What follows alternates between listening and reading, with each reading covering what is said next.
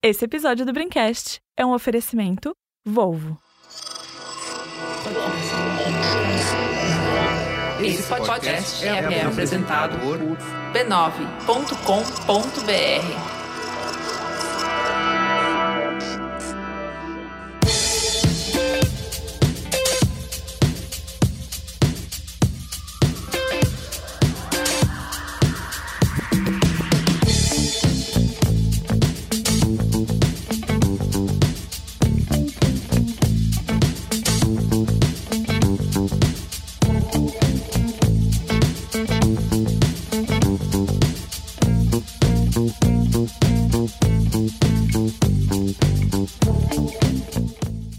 sou o Carlos Merigo, esse é o Braincast número 399.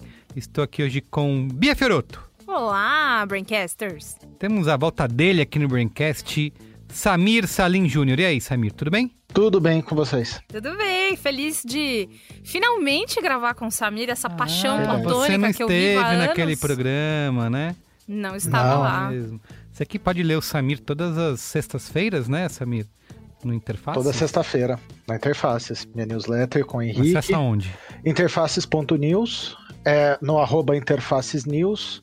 E eu e o Henrique Martins, a gente tá o dia inteiro dando pinta no Twitter, então... É verdade. Muito. Henrique já esteve aqui também. Já esteve. Sim, já toda, bastante. toda a dupla no Braincast. A gente é do fandom do Interfaces, né? Isso, que é. aí. Exatamente. E também temos a presença aqui super especial de Uno de Oliveira. E aí, Uno, tudo bem? Se apresenta aí para nossa audiência. Fala, meu querido. Prazer estar aqui com vocês. É, me chamo Uno, sou um artista digital explorando esse mundo novo de NFTs aí, tentando explicar para vocês o que, que significa essa maluquice. Muito bem. Uno, vamos tirar isso da frente já. Uno igual jogo, igual carro. Exatamente, o NO. Agora eu vou falar para você que eu nasci antes do carro, tá? Olha só. Então, assim, piadas que podem chegar a seguir já foram tiradas aqui da frente. Ah, igual jogo? É. Ah, é o Uno igual carro. Aham. E outra coisa, eu tô vacinado com isso. Não é só o jogo e o carro.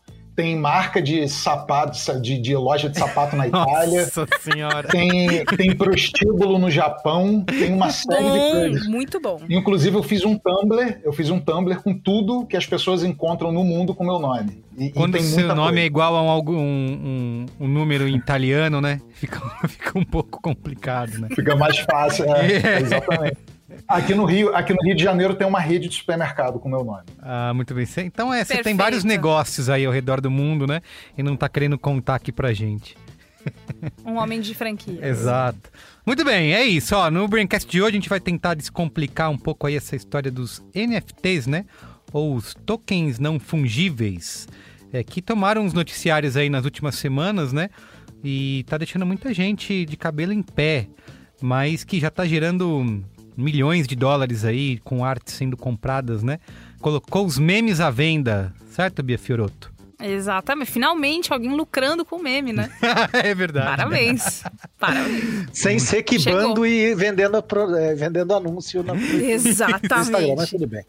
Muito bem, então a gente vai tentar explicar aqui se os NFTs chegaram para ficar, se é uma moda do mercado financeiro, se tem uma bolha, ou se essas cartas Pokémon aí da economia digital, como eu tenho gostado de pensar. A gente gravou um braincast recente sobre Pokémon, né? Então, olha aí, já vê uma franquia Pokémon aqui no braincast. É a sua, é a sua metáfora favorita pra NFT? É, eu, eu gosto, eu gosto, gosto dessa metáfora. Tá. Muito bem, mas antes, quero falar aqui da Antes. rede B9 de podcasts, né? Uhum. Que, como a gente já contou, é a rede mais imune à desinformação do coronavírus, tá? São dezenas de podcasts trazendo os novos episódios todos os dias e realmente seguindo todos os protocolos, certo, Bia? Exatamente. A gente segue todos os protocolos da OMS. Os meus microfones usam máscaras. Então siga o nosso exemplo, né? E se puder, é claro que não tem mundo que pode. Se puder, faz favor, fique em casa. Exatamente, são os podcasts com zero doses de cloroquina, tá? Então, pra E você. zero de vermectina também. Exato. É, Então você pode acessar lá em podcasts.b9.com.br ou procurar por B9 no seu aplicativo preferido. Tá, estamos em todos: Apple Podcasts, Spotify, Google, Amazon Music, Pocket Cast, Castbox, Deezer, enfim. Se tem aplicativo de podcast, a gente tá lá. Ó, e por último também, não esquecer, né, da nossa galera preferida lá da Brancasteria Gourmet, o nosso grupo Os fech- melhores seres humanos do mundo. Exato, nosso grupo fechado, secreto, personalité orgânico, lá no Telegram, né? Também tem- estamos Uhum. no Facebook, né? Mas hoje em dia a galera é do Telegram, Ah. certo? É, exatamente. Isso aí. Exatamente. A gente mora lá. É, se quiser conversar com a gente, tem o Qual é a Boa antes de todas as redes sociais, toda semana. Exato. Geralmente tem um áudio meu passando uma vergonhinha gostosa pra você, Sempre. é, fazendo valer o seu centavo com a minha vergonha, com a minha dignidade no chão. E, E que mais? a gente usa a brinquesteria, talvez os nossos assinantes estejam desavisados, né? Mas a gente usa a nossa brinquesteria como um campo de pesquisa, né? Então a gente pergunta Ah, sim, lá é sobre as pautas, o que que as pessoas estão achando, estão sentindo, as experiências delas. E serve tudo de inspiração aqui pra gente Não, fazer e as teve pautas a pauta do Braincast. Pikachu. Pauta do, do Pikachu, não. Oh, Olha lá, olha lá, você. Tia, tia velha, né? A pauta do Pikachu. A teve a Frozen, do né? A princesa Frozen. A princesa. Fro... Ai, Mari, não corta isso, não, vai. Eu, eu ia pedir pra cortar, mas realmente denunciou demais aqui a, a necessidade de um botox. É, a pauta do Pokémon, inferno, teve a participação do pessoal. A gente sempre. A Teve. gente sempre corre pro colo de vocês pra fazer com que o conteúdo seja ainda mais premium. Muito bem, para você fazer parte é só acessar b9.com.br barra assine, tá bom? Assine. Assine. E depois me manda uma mensagem pra te colocar no Telegram, tá? Que isso tenha acontecido. Obrigada, sigam assim. Muito bem.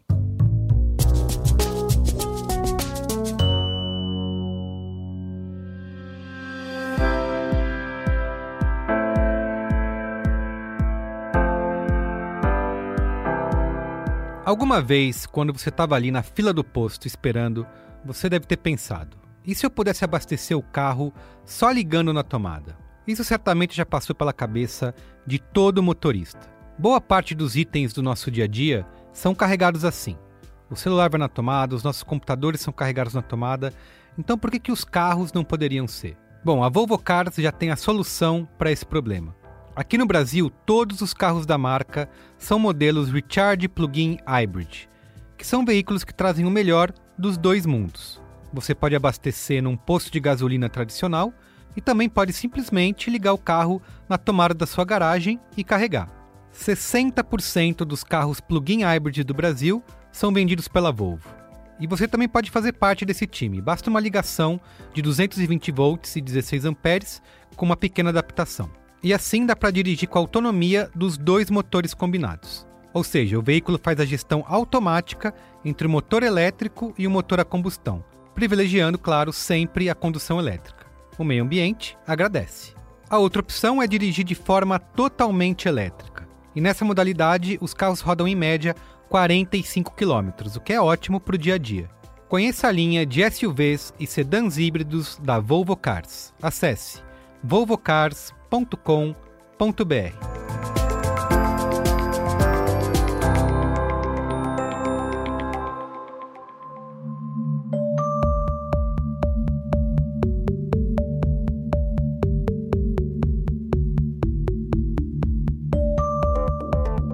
Olá, eu sou Carlos Merigo e está no ar mais um episódio da minissérie Descriptografando, um especial criado pelo Braincast em parceria com a Ripio, para você entender de vez o que são as cada vez mais famosas criptomoedas.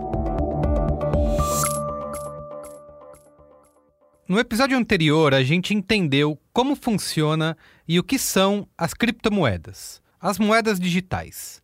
Também mergulhamos um pouco no universo do blockchain, que é o sistema que nasceu para abrigar as criptos, mas que se tornou referência de negócios agilizados e complexos. Bom, você piscou e 13 anos se passaram e agora já é parte da nossa vida. Mas como é que você entra nessa conversa? É sim possível é, adquirir criptomoedas da mesma maneira que a gente troca real por dólar. A gente pode trocar reais por criptomoedas. Esse é o Maurício Magaldi, apresentador do podcast Block Drops, que acompanha o dia a dia do universo blockchain. Eu perguntei para o Maurício um monte de coisa e ele garantiu que hoje dá para você comprar, investir e até trabalhar com as criptomoedas. Cada cripto tem o seu próprio ecossistema, também com seus desafios. O acesso à tecnologia muito fácil tornou isso possível. O que o Maurício está dizendo aqui é que para cada problema do mercado financeiro, você tem a possibilidade de desenvolver uma solução em cripto, direto da sua casa. Claro, não vai dar tempo aqui da gente falar das mais de duas mil moedas. Mas, além do Bitcoin, qual outra criptomoeda a gente tem que ficar ligado? O Ethereum é uma blockchain que propôs a primeira moeda programável e é talvez a blockchain pública com maior número de casos de uso. Quando a gente vê o fenômeno dos NFTs, a gente está vendo aí uma aplicação desenvolvida sobre o Ethereum. E tem uma moeda que surgiu como piada na internet. E o Dogecoin é uma criptomoeda que começou como um meme e hoje é negociada como uma cripto aí de gente grande, até porque tem muito interesse especulativo ao redor desse criptoativo aí. E se é volatilidade que te preocupa, o tal sobe e desce diário dessas moedas, o Maurício apresentou uma solução. As stablecoins são criptomoedas que têm paridade um para um com alguma moeda real. Então, quando você compra uma criptomoeda desse tipo, cada um dólar que você troca, você troca por uma unidade inteira daquela criptomoeda em questão. E nem só de oba-oba do Elon Musk vive o mercado de investimentos. Os investidores mais relevantes do planeta já estão entrando no cripto-universo os governos. A gente está vendo o surgimento das chamadas CBDCs, que são as moedas digitais dos bancos centrais, que podem ser implementadas sobre tecnologias blockchain. A nossa minissérie aqui é a porta para quem quiser entrar no mundo cripto.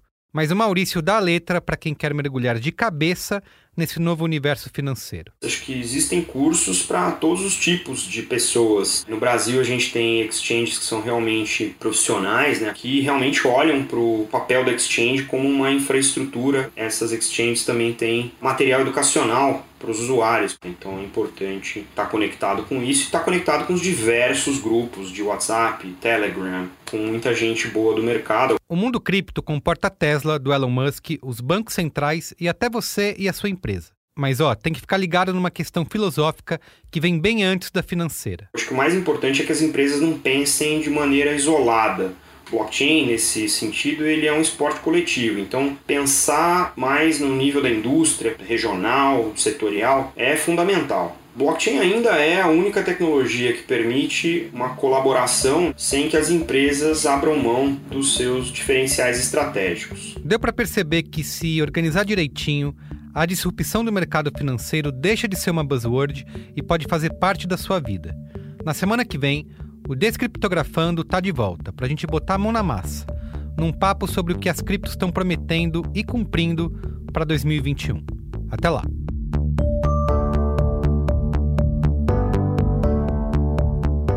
Hoje em dia não tem mais desculpa.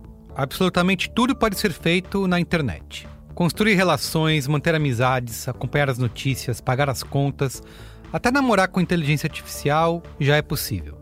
E se nem as pessoas com quem a gente conversa precisam existir fora do mundo virtual, por que, que o seu dinheiro precisa? Eu não estou aqui só falando de fazer compras ou gerar boleto na internet. Reunimos todo um time de especialistas na série Descriptografando, só para te provar que o mundo das criptomoedas já é realidade, já faz a diferença no mundo em que vivemos e está só esperando você embarcar nessa jornada. A Ripio é a parceira segura e ideal para te ajudar a descobrir como as criptomoedas podem mudar a sua vida financeira. A Ripio traz soluções e produtos para todo mundo que quer dar o próximo passo na economia digital. Seja qual for o seu perfil, não importa se você entende de investimentos, de tecnologia ou se ainda nem sabe passar um Pix. A Ripio oferece uma estrutura completa de plataformas, conteúdos e suporte para quem entende que o futuro do dinheiro já começou. Acesse hip.com e entre para o mundo cripto. Vamos lá, vamos para a pauta? Pauta! pauta.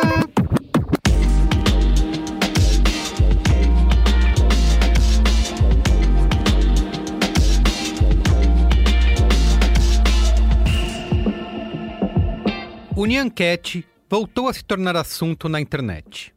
Você deve se lembrar dele, aquele meme que viralizou no YouTube com musiquinha chiclete e se tornou um jogo de celular bem popular no mundo todo.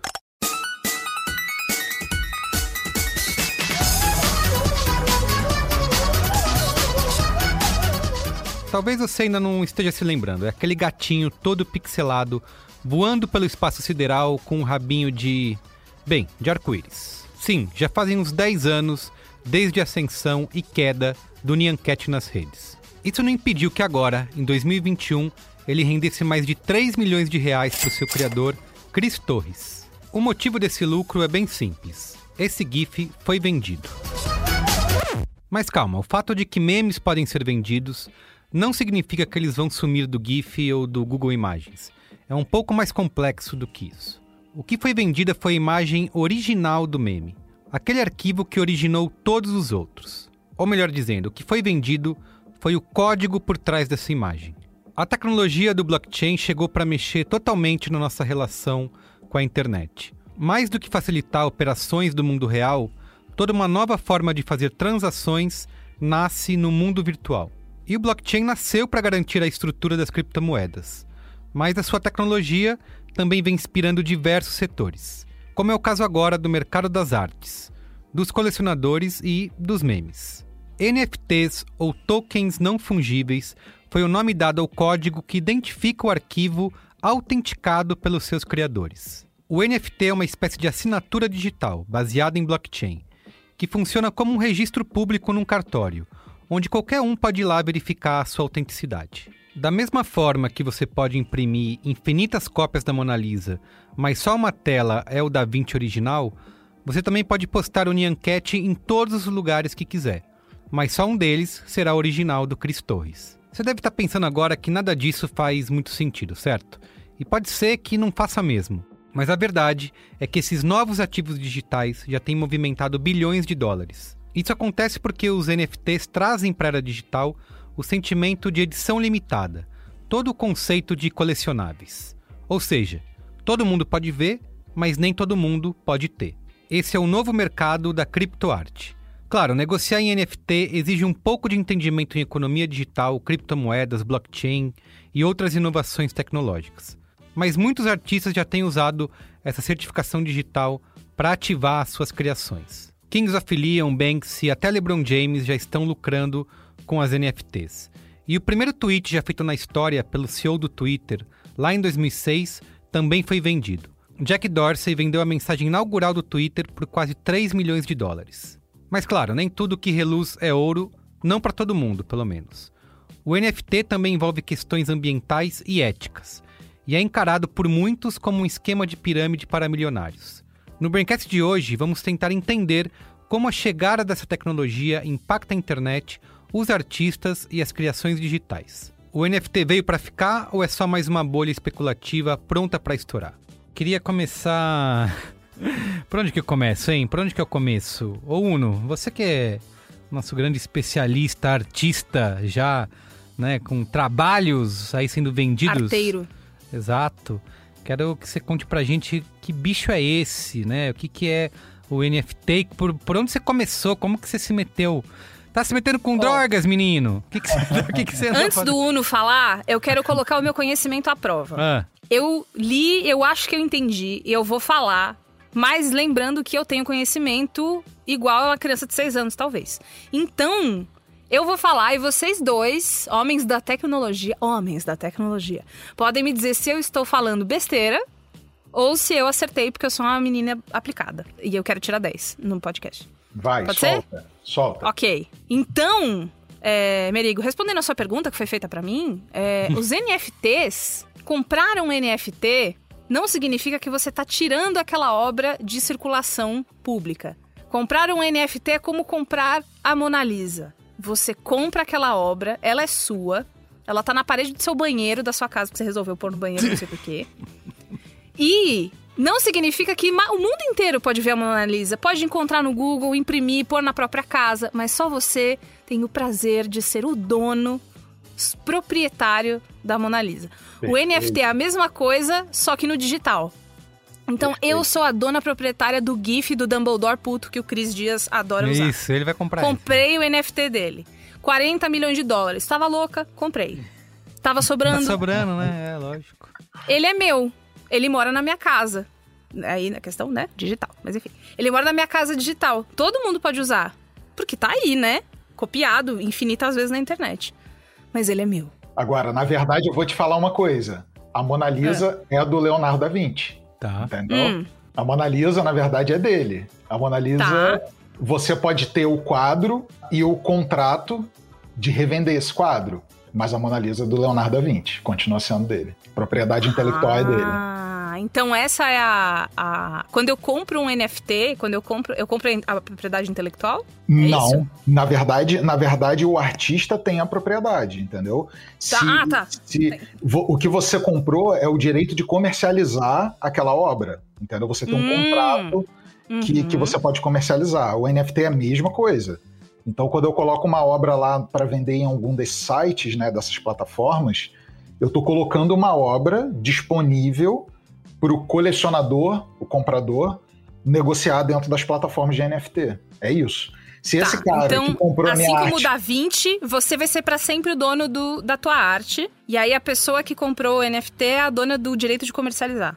de comercializar o, o- o contrato, esse smart contract, né, o contrato inteligente dentro das plataformas de NFT. É isso. Por exemplo, se o cara quiser fazer uma camisa de uma loja gigantesca, sabe?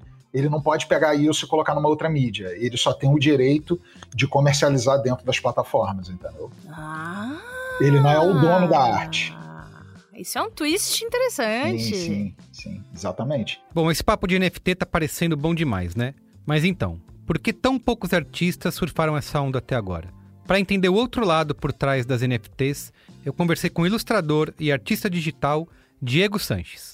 Meu nome é Diego Sanches e eu tenho 18 anos de carreira como ilustrador e artista digital nos mais diversos mercados, como editorial, publicidade, games, quadrinhos, tudo mais. Bom, alguns anos atrás eu fui convidado para participar de uma plataforma que prometia dar autenticidade de peça única para arte digital. E essa tecnologia usava como esse conceito de atribuir um token na blockchain que dizia que aquela cópia específica de um JPEG era a real oficial.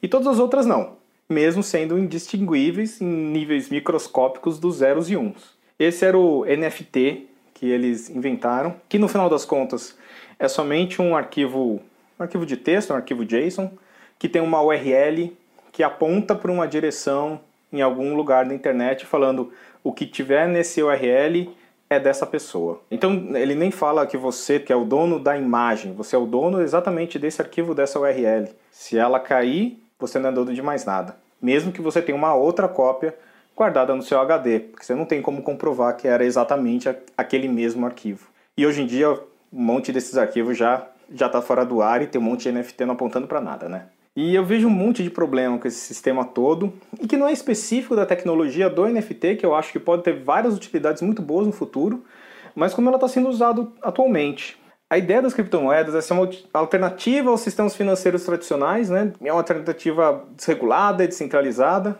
que serve como uma moeda global que poderia ser usada em qualquer lugar do mundo, sem depender dos mercados locais, da boa vontade do, dos governos locais, e protegeria né, das flutuações de lugares é, mais frágeis financeiramente. Né? Só que, fora usar para uma meia dúzia de uns estabelecimentos moderninhos no Brooklyn ou para adquirir alguns serviços meio escuros na Deep Web, você não consegue usar esse dinheiro para fazer muita coisa diretamente. Então a cripto, criptomoeda hoje é principalmente um asset de especulação financeira. E como tal, no começo ele atrai um nicho muito específico de gente, entre eles entusiastas da filosofia do blockchain, enquanto seu dinheiro está na cripto, nenhum fisco vai conseguir pegar. Acontece que somente essas pessoas não são suficientes para fazer o valor desse asset especulativo crescer muito. É, acontece que boa parte das, das pessoas que estão comprando Ethereum são os próprios artistas, porque para participar dessa brincadeira você tem que pagar, não é de graça. Primeiro você tem que comprar Ethereum para pagar as gas fees, que é uma taxa de operação na blockchain que são pagas para os donos das fazendas de mineração que consomem as taxas absurdas de energia dos países que eles estão, porque eles são, colocam isso em países que a energia é barata e em geral são países com usina de carvão. E a gente sabe que, esse, que o Ethereum está cada vez mais caro, porque ele está nessa valorização acelerada. Só que, mesmo em Ethereum, essa taxa também varia, porque ele varia com a intensidade do tráfego na blockchain, que também só está aumentando. Está cada vez mais gente querendo entrar nessa brincadeira. Então, acompanhando mais ou menos o papo do pessoal que está que tá pagando, que está operando nesse negócio, o gas fees está uma média de 80 a 200 dólares nesse momento, o que dá entre uns 440 e 1.100 reais na cotação de hoje. E aí, digamos que você falou, não, vou amargar aqui esse meio a um salário mínimo de taxa, vou botar meu JPEG para vender, e você conseguiu vender lá por mais ou menos um Ethereum, que nesse momento está uns 1.800 dólares, você fala, bom, uma graninha. E por que, que é um Ethereum? Porque os artistas menos conhecidos estão ganhando na média isso aí. Os artistas mais conhecidos estão ganhando muito, mas provavelmente você não é um deles, né? Eles falam: não tire seu dinheiro, reinvista também nas artes dos outros, seja também um colecionador de artes digitais. E para que, que eles incentivam isso? Para ser uma linda comunidade onde um ajuda o outro. Claro que não, né? É, é porque todos os artistas trocarem o Ethereum por dinheiro de verdade ao mesmo tempo, quer dizer, venderem o Ethereum, o preço vai cair, o preço vai despencar. E quando começar a cair, vai começar uma corrida para tirar o dinheiro de lá. E quem vai amargar esse prejuízo não são os artistas grandes de país rico, que estão vendendo a obra pelo dinheiro que dá manchete no jornal, dá manchete no site, né? Para esses artistas que já estão estabelecidos no mercado de artes plásticas e não estão arriscando lá muito dinheiro para entrar nisso, pois é só uma moda que passou e deu uma graninha boa numa época. Mas quem vai perder, como sempre, é o pequeno. É o artista pequeno que mora em país de moeda fraca, que entrou nessa vendo os ídolos e os artistas que ele admirava propagandeando esse cripto esquema de pirâmide como um grande futuro da arte. E ninguém vai ver essas pessoas, porque quem conta a história é sempre quem ganha. Por isso que eu, por meus princípios, preferi ficar fora dessa. Tá, mas Uno, e você? Como é que você começou nessa história toda? Conta aí. Então, o negócio foi o seguinte: ano passado eu fiquei um ano inteiro é, fazendo um exercício, né, com pandemia rolando. É, até um pouco antes da pandemia eu já estava fazendo isso, um exercício de fazer uma arte por dia, uma ilustração por dia e postar no Instagram. Durante um ano inteiro, eu só tive um amigo que pediu para fazer uma foto de um cachorro dele, entendeu? Foi a Uhum. arte que eu vendi. Uhum. É, eu, fiz, eu fiz 300 artes, sei lá. E, e isso é o retrato da arte digital. A arte digital ela não é valorizada, entendeu? Porque todo mundo acha que ou você aperta um botão e o negócio fica pronto, ou que, porra, eu vou comprar um JPEG para quê? Porque todo mundo vai vai tirar print e vai revender o JPEG. Então, é, é, não existia valor numa arte digital, entendeu? E aí, no final do ano, em dezembro, um amigo meu me mandou um, um link. Ele falou assim: Porra, cara, dá uma olhada nisso aqui. Aí eu olhei assim, falei: Ah, tá, comercializar a arte e ganhar dinheiro em, em Ethereum, tá, legal. Mas não me liguei muito. É, eu já vinha comprando criptomoeda durante o ano passado, né, quando começou esse lance do coronavírus e tal. E aí, um dia deu o clique. Falei: Caramba, para aí. Se os caras estão vendendo arte e ganhando dinheiro em Ethereum, o Ethereum está valorizando nesse ponto, cara, eu tô fazendo uma coisa aqui que é tentar vender arte para comprar Ethereum. Então, cara, deixa eu já tentar vender direto, entendeu? E Hum. foi aí que deu o clique, e aí que eu comecei a estudar o mercado e ver que já tinha várias plataformas, já vi que o Beeple estava ganhando milhões, já vi, e e foi quando o Beeple, acho que ganhou o primeiro, vendeu o primeiro milhão, acho. Então eu vi que a coisa já estava super estabelecida para o mercado de arte digital. E aí eu fiquei enlouquecido, passei Natal e Réveillon estudando igual um louco, minha mulher olhando para mim e falando, cara, o que está acontecendo? E, cara, eu fiquei estudando mesmo, porque a primeira coisa que acontece é isso, você não entende. O que que é um NFT, o que que é um DeFi, o que que é não fungível, é, como que eu vou vender isso? Porra, vou ganhar em dólar? Ah, não vou ganhar em Ethereum? Porra, que legal. E tá? não tinha material, né? Não tinha que nada. hoje, Em dezembro não tinha nada. NFT virou o caça-clique da semana. Sim, É. sim. Não tinha nada. E aí, assim, é, é, eu descobri um amigo meu que postou um stories e ele falou, ele botou lá DeFi e NFT. Eu liguei pra ele e falei, cara, vem cá, o que você tá sabendo? Aí a gente começou a trocar uma ideia, É tipo uma, é tipo uma máfia, assim, né? tipo uma máfia. Cara, Isso- você colocou as palavras certas. O que, que é isso? Aí ele, aí ele falou comigo, ele falou, cara, tá rolando um, um grupo no Telegram, entra aí e vamos começar a, a- a conversar sobre isso. O grupo tinha oito pessoas, hoje tem 350, entendeu? Então, assim, a- essas oito pessoas começaram a conversar e a descobrir, cara, o que que é, como é que a gente bota arte? Quais são as plataformas? Plataformas abertas, plataformas fechadas. As fechadas precisam de curadoria, você tem que passar por uma curadoria. E aí a gente começou, cara, a exercitar. Eu desenvolvi uma coleção que eu coloquei a primeira arte em janeiro. Aí, assim, Tá. comecinho de janeiro eu botei a primeira. E um dia eu vendi. E aí eu falei, para aí. Chora haters. Sim, se ele tinha Aí eu falei, levado para aí, 300 para aí. dias pra vender uma. Pra vender 300 obras. Pois é. né? Isso, né? 300 obras. Sim, 300 obras, 300 obras. E aí, nesse dia que eu vendi um, ok, foi para um amigo meu, um amigo pessoal que, que é também eh, colecionador de, de, de arte, ele gosta de criptomoeda, disso tudo. Ele já estava antenado e ele falou: Cara, eu estou comprando a tua Gênesis e isso aqui eu não vou vender nunca mais. Eu falei: Gênesis, o que, que é isso? Ele falou: Cara, é a tua primeira obra de criptoarte. Olha Aí eu só. falei, tá, e aí? eu botei para vender por ponto um Ethereum, que é mais ou menos uns, uns mil reais. Tá. E ele comprou por ponto dois, ele dobrou a oferta. Aí eu falei, caramba. Aí nisso que ele dobrou a oferta, eu falei, cara, eu vou botar outra. Aí eu botei outra e outro cara da comunidade comprou. Aí eu falei, para aí. Então, Nossa, porque é o seu primeiro testamento. Não, então É, tem daqui a uns anos que- vai estar vai tá valendo, bil- valendo bilhões. Tomara, cara, Só Deus de osso.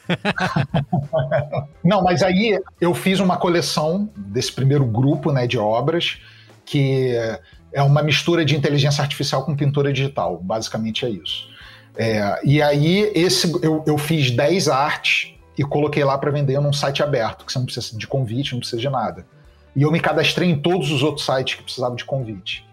É, e é uma cura- curadoria difícil de entrar, tem que mandar portfólio, é, tudo, tudo pros caras. Os caras analisam a porra toda. Tipo, YouTube, se você é, é- é relevante dentro da comunidade, se não é, o que, que você faz, qual é teu cargo, onde você trabalha, eles veem tudo. E aí um desses sites, que é o Maker's Place, me, me, me convidou. E aí que o negócio começou a virar e começou a aparecer, porque esse site tem colecionadores internacionais dentro dele. E aí eu levei essa coleção, que antes era, era num, num site aberto, para esse site fechado. Essa coleção começou a vender mais e eu comecei a botar outras coleções, e aí chegou um ponto que eu vendi uma arte por dois Ethereum, que é basicamente 20 mil reais. Caramba. Aí, aí o jogo virou, entendeu? Puta que pariu.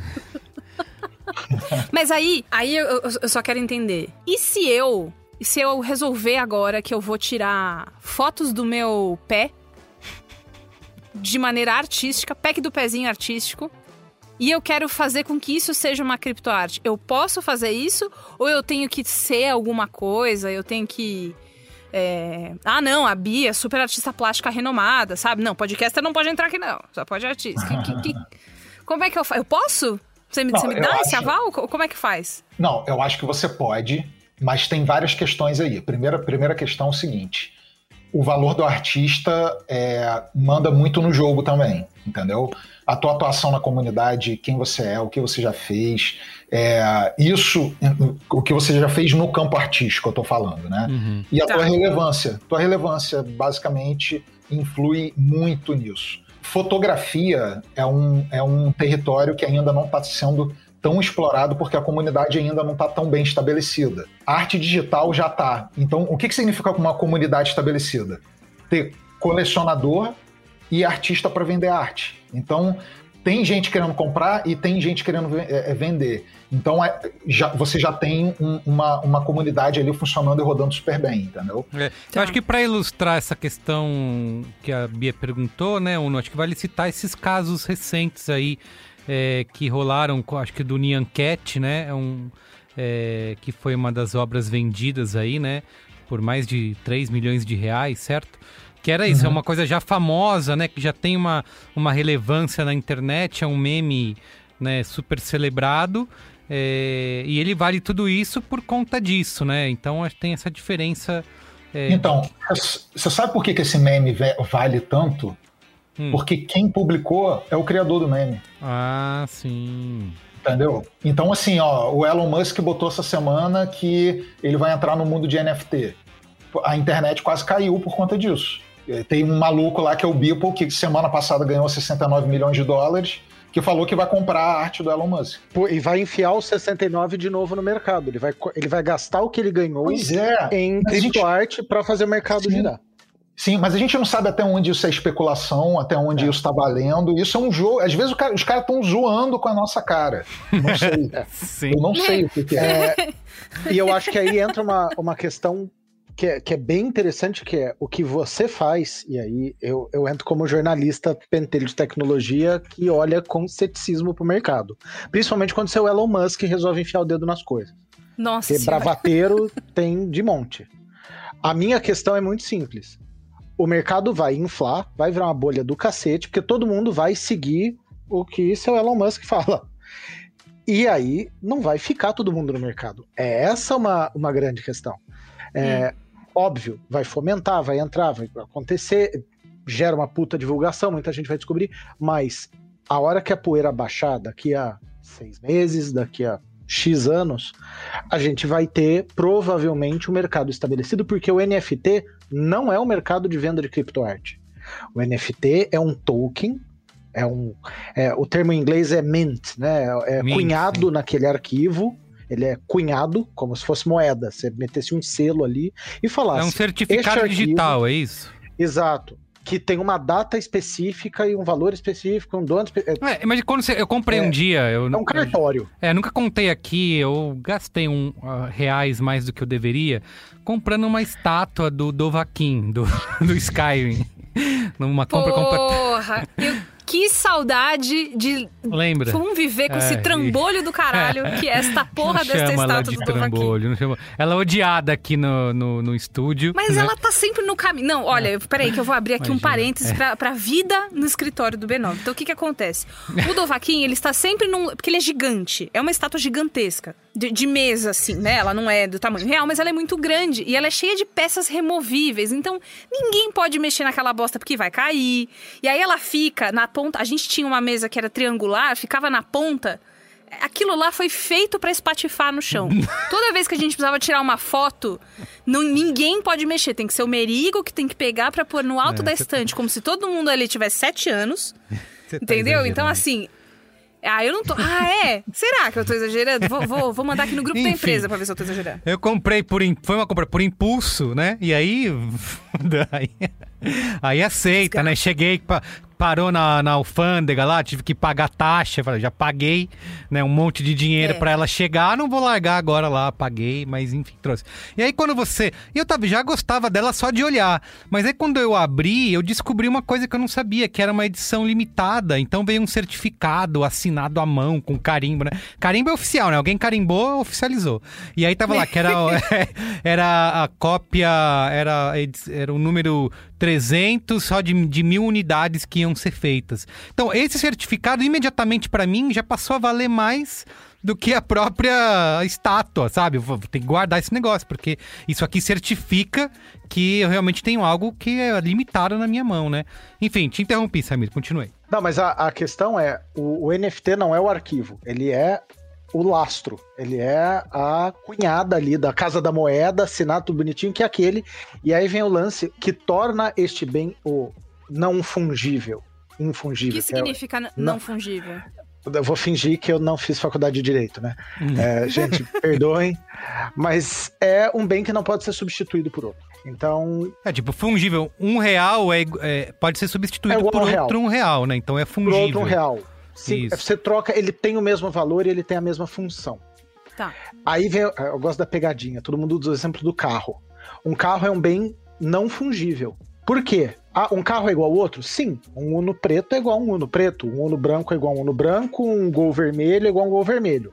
Ponto. Um chassi, ele tem um numerinho ali dele que faz dele único. E ele tem um dono com uma história, uma questão afetiva, que faz dele um bem único. Acabou. Uhum. Ele, aquele chassi, aquele carro é um. Se um, se um Gol for multado e o outro também, são carros diferentes. Não é tanto faz, você entra no estacionamento, entra em qualquer carro. Tanto faz, porque o valor é o mesmo. É, um, ou, tudo que tem valores muito específicos. Seria ótimo isso, vai. São... Ah, porra, você entra no. Você tem é um Uno, pode entrar em qualquer preço. Uno que eu achar, ué. Não é? O, o meu carro é um Uno, ué. Qualquer Ué, um. Ah, você fala. O, e aí vem a grande questão. O, este arquivo, qual que é a diferença do arquivo do Nyan Cat ou de uma obra do, do Uno que está no Instagram dele e da obra com o NFT? Hum. A diferença pro leigo, para quem não se importa com isso, é nenhuma. O cara pode pegar, imprimir, salvar no desktop, usar de fundo de fazer o que quiser. A questão é que o que dá valor a ela é aquela assinatura digital. E aí tem um lance que eu acho mais sensacional é ficou igualzinho o mercado de arte como é hoje, mercado uhum. de arte tradicional, de pintura. Por que, que um Mondrian vale o que o Mondrian vale e o que eu pintar não vale? Ah, mas eu pinto igual. Não, meu amigo. O que vale é a assinatura, o que vale é ele ter pintado. Uhum. E é uhum. o que vale ali no NFT é esse certificado diz que Neste arquivo, o artista botou a, a, mão dele, botou o mouse dele, botou a caneta dele, whatever. E aí não vale só para arte. E é isso que eu que eu bato muito, que é o NFT serve para certificar a origem daquela coisa, que ele tem um timestamp. É, então, o Nyan Cat que eu pegar na internet, ele não foi feito na mesma hora, ele não tem o certificado porque ele não saiu do mesmo lugar. E é isso que vai dar esse valor a ele. Ah, e, tem é um por negócio... isso que ter, postado, ter sido postado pelo dono original Faz é valer. uma coisa que valoriza mais. Não, você consegue traquear a origem do negócio, né? Que é uma coisa que hoje muitas vezes não se tem, né? Você perdeu. Essa a... é a outra. Essa é a outra questão. A hora que ele sai da mão do artista, hoje, se eu comprar, vamos lá, eu vou comprar um Mondrian, vou comprar um Van Gogh. Eu faço o que eu quiser. Já que vai ele. gastar, o né? Van Gogh. Já vai gastar, gastou 40 milhões com o pack do pezinho. Tá? É, não, mas eu vou fazer melhor. Vou dar o um exemplo concreto. Hoje eu vou lá e compro por um Ethereum, por 10 mil reais, um, uma obra do Uno. E aí eu guardo ela aqui. Se eu comprasse, como comprei agora de um amigo meu, Julian, comprei umas estilogravuras dele. Eu posso, daqui a dois anos, achar um cara que é louco por estilogravuras de artistas de Santos e falar assim: quanto você pagou nisso? Eu falo, ah, 200 reais. Eu falo, eu pago 10 mil. Eu vou lucrar 9,800. E o Julian nem vai ficar sabendo que a obra dele foi para Londres. Uhum. Com o NFT, há a possibilidade, se você fizer o smart contract é, com esta possibilidade, de que em qualquer transação feita com aquele arquivo, o artista original receba X% disso. Então, se o Uno estourar, e esperamos que sim, logo mais, é, e Nossa, eu quero vender... muito ser. Ai, aquele podcast que o Uno participou antes, né?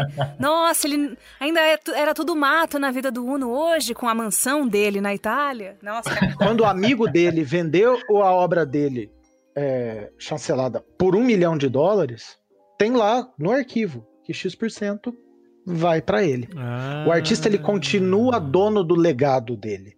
E aí os herdeiros, aí tem uma questão jurídica maravilhosa, que é o a possibilidade de doação desses direitos, de cessão desses direitos, de venda, de herança. Aí a gente entra numa outra esfera muito maior. Mas o que acontece é, o NFT é uma chancela, é um cartório, é um documento, teoricamente, que cria um lastro para o artista, que torna a obra dele mais segura. Então, a gente vai extrapolando. Artistas de áudio que estão vendendo séries limitadas por NFT. E Merigo. você pode criar. Olha aí, Merigo. Olha aí. Porra! Se do Kings afiliam dessa semana, né? Que recentemente tá, é isso, é usando áudio, usando música. O, o, áudio, mas aí vem com mais coisas. Eles fazem. O NFT é só para chancelar. Ele é a cartinha do 300 de mil. Em carro tem muito isso. Série limitada do Audi Senna. É, vem lá. Esse é o carro 3 de 25 carro vale muito mais. É, tem, uma, tem uma relação do, NF, do NFT com cartório também, né? O NFT é o cartório. Imagina, é. cara, eu tenho que comprar um terreno. Aí, porra, cara, tem que fazer todo aquele negócio lá, não sei o que. O vendedor vai lá, assina e tal. Agora é assim, o NFT o que, que é? Cara, é um clique. Eu quero comprar o terreno, portanto. Beleza. O dono do terreno lá aceitou. Pronto, o terreno é meu. O contrato tá na blockchain. Tá ali super seguro e é uma blockchain segura mundialmente falando. Não é, não é o cartório daqui do Recreio de Bandeirantes, entendeu? É, cara, entendeu? É a blockchain do Ethereum. Mas aí, peraí, antes de vocês avançarem, eu quero fazer uma pergunta. Vamos fingir que eu ainda não entendi o que é blockchain. Eu super sei. Ah. Eu tô, eu tô pensando em quem tá em casa e não sabe. Como eu totalmente sei, eu não quero humilhar, puta, deixar desconfortável. Então eu vou dar a chance, Samir, de uma vez por todas, em 2021, o que cacetes é um blockchain? Eu vou dar o exemplo, assim, é, eu, não, eu não consigo teorizar muito, mas é, é como se fosse o cartório. O NFT tá. é o contrato. Tá. O blockchain é a rede de redes que se comunicam e que tem o lastro de todas as transações feitas ali. Então, é, quando eu tenho o, o blockchain estabelecido é uma cadeia de blocos com registros do que aconteceu. Então, quando eu fizer a transação de NFT com, com Uno, e é me dá a sua obra, eu subo isso para a rede, e normalmente isso é feito sincado. Os uhum. dois sobem um arquivo dizendo: Eu comprei, eu vendi às 19h75, 19 e 15 e 25. 75. Okay. O idiota vai dar exemplo e extrapola. é, a gente deu exatamente nesta hora. Um tá. vendeu, um comprou, foi de um para o outro isso vai ser registrado na internet. Registrado e alastrado. Então, todo mundo vai conseguir ver o certificado de que esta obra saiu de fulano foi de fulano, Tá. né? Da blockchain. Por que, que isso é seguro? Porque isso é feito pelas duas partes de maneira pública e verificado pelos outros. A história, lembra a história de minerar Bitcoin, que eu mando Tá. um negócio, a rede verifica que eu minerei, Aham. é, é o princípio é o mesmo. Tá. Eu, eu mando o que eu comprei, ele manda o que eu Agora todo mundo vai me bater porque eu tô fazendo a simplica- simplificação assim, pedestre. Não, pô, mas é pra gente tanto. entender. Quer dizer, não, Mas é, é um registro sei, mas- público. É por, por ser público, é seguro porque é público. E a hora que isso sobe, eu falo que vendi, ele fala que comprou, tá registrado e todo mundo recebe, teoricamente, esse, a cadeia toda pode saber dessa informação, sabe desta informação. Agora, é, tem, um- tem uma coisa muito legal que ele está falando, que é essa coisa de ser público. O ser público é interessantíssimo, entendeu? Porque é, isso aqui que eu estou falando com vocês, ah, eu vendi por tanto, isso, não sei o quê. Cara, isso está público. Todo mundo pode ver. O cara vai entrar lá no meu site e vai ver. E, e assim, o, como é que funciona o leilão? Cara, o leilão vai. Eu boto uma arte, aí um cara fala 200 dólares, aí o outro bota lá 250, aí o outro bota 275, o outro fala assim, mil. Aí o outro bota 1.200. E assim vai, entendeu? E a minha valorização como artista tá em cima dessa história, de ser público. Então, é a segurança da negociação e a segurança de você fazer um contrato na blockchain, ela é, é- passa muito por isso. Não tem coisa escusa, entendeu? Você tá vendo. E o mundo inteiro tá vendo. Quem compra minha arte é uma pessoa de Nova York, do Canadá, sei lá da onde, entendeu? Sim. Do Japão. Mas, Uno, você acha que isso. Porque o Samir tinha até falado de um ponto que é, parece que não, né? É, é, que não, isso não, não é o caminho para isso acontecer, que é a democratização é, dessa arte, né? É, que aí o Samir contou que do jeito que está sendo feito, o que a gente achava que poderia democratizar, na verdade a gente está copiando e emulando os mesmos sistemas que já existem né, nos grandes mercados de arte, com os grandes leilões e as empresas que dizem quanto valem. Ou você acha que realmente vai democratizar? Cara, eu acho que já democratizou. Eu acho que não não é nenhuma questão que vai. Porque quando eu falo de uma comunidade, cara, de artistas digitais que estão vendendo arte em dólar, e eu dei o exemplo, né, de, de ter que fazer 300 artes e vender para o meu amigo um- uma, uma ilustração de um cachorro, entendeu? E, cara, eu tô botando agora o meu processo autoral, sabe? Tipo, cara, eu gosto disso, eu vou colocar isso e tem gente comprando e tem gente me valorizando. E isso, eu não sou a única pessoa. Tem, cara, tem muita gente no Brasil assim. Então, democratiza, sim. Aí vamos lá. Aí existe um outro, um outro, uma outra discussão, que são sites fechados, né, de curadoria, que é como se você estivesse entrando numa galeria é, de arte tradicional, né? Ali sim é uma coisa mais fechada, é um, é um, é um outro passo da história. É, quando a gente fala de blockchain, de NFT, de todo o conceito descentralizado, é, essa coisa de ter uma galeria fechada, ela vai um pouco contra isso, tá? Só que ao mesmo tempo ela fomenta todo um ecossistema de artistas e, e colecionadores. Uhum. Então é, um- é, é uma coisa meio, sabe, meio lá, meio cá. Agora, a molecada que está começando, a galera que está começando agora a botar as coisas para vender, eles estão conseguindo vender. Eles não entraram nas grandes galerias. Eles estão, cara, a mil no Twitter botando arte e, e chamando gente e falando. A comunidade ela é, ela é bem ela é bem definida e se ajuda muito. Então, assim, cara, eu vendi uma arte por um preço legal.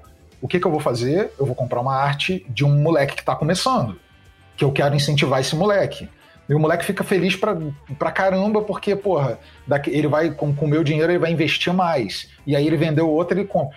Tem muita gente que fala assim, ah, não, mas isso aí é uma pirâmide. Cara, não é pirâmide, não é isso, entendeu? Pirâmide é uma, é uma coisa que tem um cara ganhando pra caralho e vem.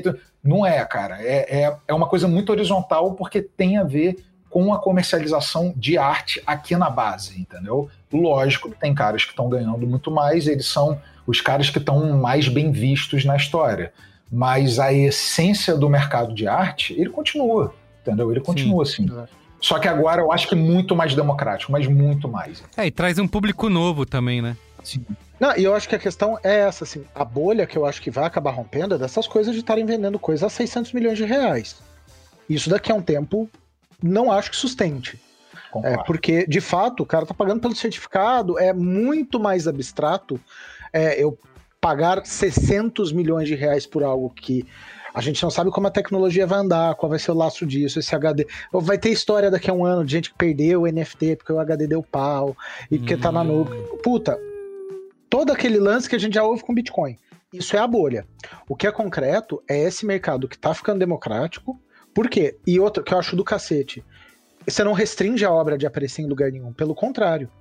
Ela continua podendo ser reproduzida, porque para comprar o cara vai ver, ele está exposto, vai aparecer e você consegue ampliar um pouco mais e para outros tipos de arte. Aí a gente. Eu vi um exemplo que era comparava com, como eu falei, carta Pokémon, né? Ou então cartas de beisebol, né? Foi até acho que é um vídeo da Vox é, que fala que é, uma das mais famosas aí desde 2017, né? Aquela CryptoKitties, né? Que vendiam os gatinhos.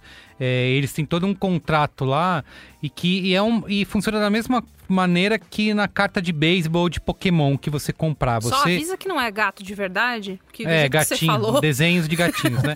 São desenhos de gatinhos.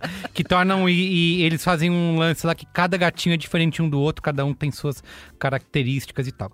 É, que quando você compra a carta Pokémon, ela pode ser, ela pode ser a carta mais rara do mundo, né? É, você é dono daquela carta, daquele objeto, mas o desenho que tá nele, não. A Nintendo continua sendo dona. Então, a Nintendo vai poder fazer o seu do, o filme, né? O Detetive Pikachu, vai botar, botar o mesmo personagem no videogame, porque você é dono daquele pedaço de código, né? No caso aí da criptoarte, é, e não necessariamente do desenho que está lá. Então esse desenho pode ser reproduzido pelo artista em outros lugares, né? É... Faz sentido isso? Sim, faz todo sentido todo sentido. E, cara, e isso. O que, o que, que tá acontecendo, cara? Eu, eu, eu acho que o grande, a grande questão, grande questão toda, é a valorização da comunidade, entendeu? Isso para mim é o que é o que tá rolando. É, tem muita gente falando da parte técnica do, do, NFT, entendeu? Falando sobre isso, como é que é, como é que faz e não sei o quê. E tem duas coisas fundamentais que, que, pra, que eu sempre, sempre tento falar. Primeiro, é a disrupção do, do, do processo artístico, que, cara, isso aconteceu com Duchamp, isso aconteceu com Picasso, isso aconteceu com muita gente. Tem pouca gente falando da arte, falando muito mais da tecnologia. O que é uhum. é incrível. O que é incrível, porque realmente a tecnologia, você com, começar a comercializar por uma blockchain é fantástico, sabe? É, mas você ter um novo processo artístico, você ter uma coisa acontecendo aqui, embaixo dos nossos olhos nesse momento, e, e, eu fico muito feliz de participar dessa história. Eu acho legal pra caramba. Isso é uma coisa. E a segunda coisa é a comunidade mesmo da molecada. Cara, tem um moleque que mora lá porra, no interior do estado, o moleque mandou no grupo lá, vou dar entrada no, no meu apartamento. Caramba. E caramba, incrível, incrível. O moleque começou agora, o moleque novo, sabe? E, e, cara, ele vendeu pouca coisa, ele não. E assim, só que pouca coisa é em dólar, entendeu? Então, é cara, dólar. O nosso, o nosso dinheiro, a nossa moeda é muito desvalorizada perto, perto disso que está acontecendo. Um real hoje que vale 47 dólares, né? quando, Na média. É, e quando, e quando você joga isso é, é, pro, pro, pra nossa realidade, cara, é uma diferença absurda. Então, são duas coisas: processo artístico, cultural, né? Que no nosso uhum. país é quase que reduzido a nada, e a questão da comunidade. Cara, isso é fantástico, entendeu? Cara, a tecnologia que desperta muita coisa e todo mundo está falando sempre da tecnologia, que é fantástica, eu acho que ela, ela catapulta essa história toda, entendeu? Mas tem, acho, acho legal pontuar essas duas coisas também. E tem um. É, acho que não só para criptoarte, né? Mas isso vale para muitas coisas, né? Na nossa vida, na nossa sociedade que é mais um mercado que mexe com a subjetividade humana, né? Então, é, é, por que, que esses, altos valores são... Nossa, que lindo, Merigo! Caralho! por que, que esses altos valores Uau. são pagos, né, Bia? Por que, que você vai pagar super caro numa obra do Van Gogh, ou numa criptoarte, ou na cartinha Pokémon, ou, sei lá, qualquer outra uhum. coisa... É, que traz. Ou no tem... do Baby Yoda que ficou lá. É, exato, porque. Tem um lance de exclusividade, né? Tem um lance de você. é, o capital social da coisa, né? O status que só. É isso, exato. Eu sou dono do Nyan Cat original, do cara que fez. Ou eu vi a notícia hoje também de aque- aquele vídeo viral lá do Nathan Apodaca, né? Que tá- toma suco, tá tomando suquinho, escutando Suco de framboesa É, e su- ouvindo Fleetwood não Mac. É, eu diz que, ele vai, diz que ele vai ser vendido por 3 mil. É, 3 milhões de reais vai ser vendido o vídeo. É, é, ele até falou que vai usar o dinheiro para comprar uma casa para os pais dele e tal. É, que isso, assim, tô comprando esse aqui, essa coisa que fez super sucesso, é, vai ser única, vai ser minha, né? Então, é, vou estar fazendo parte de um clubinho onde eu vou poder exibir as minhas figurinhas limitadas, né? A gente sempre fez isso de uma maneira ou de outra, né? É, foi o teu colecionável, né? O teu colecionável. É, o colecionável, é. É exatamente isso. É exatamente essa história. Eu tô com uma dúvida, Uno, que me veio aqui na cabeça agora, que é, quando você quando surge um novo movimento artístico, geralmente esse movimento artístico, a gente estuda na escola que ele tem características específicas de um certo movimento. Uhum. Já dá pra dizer que a gente tem um movimento artístico que nasce da, da comercialização, do NFT, e ele tem características específicas? Eu acredito que sim. Eu acredito que sim. Porque, Hum, primeira, Ju- Justifique. primeira coisa é o seguinte: é arte digital valorizada. Uma coisa que nunca foi. É aquilo que eu falei no começo, assim, entendeu? Então, primeira, primeira vez que a arte digital é colocada de uma forma que não seja, por exemplo, é, nos filmes da Marvel. Ah, cara, eu- tá- Uhum. você tá vendo ali, entendeu? Computação gráfica, você tá vendo efeitos visuais, eu trabalho com isso. Então, assim, só que eu trabalho e eu entro num crédito com mais 80 pessoas para fazer uma cena, entendeu? E é isso, sabe?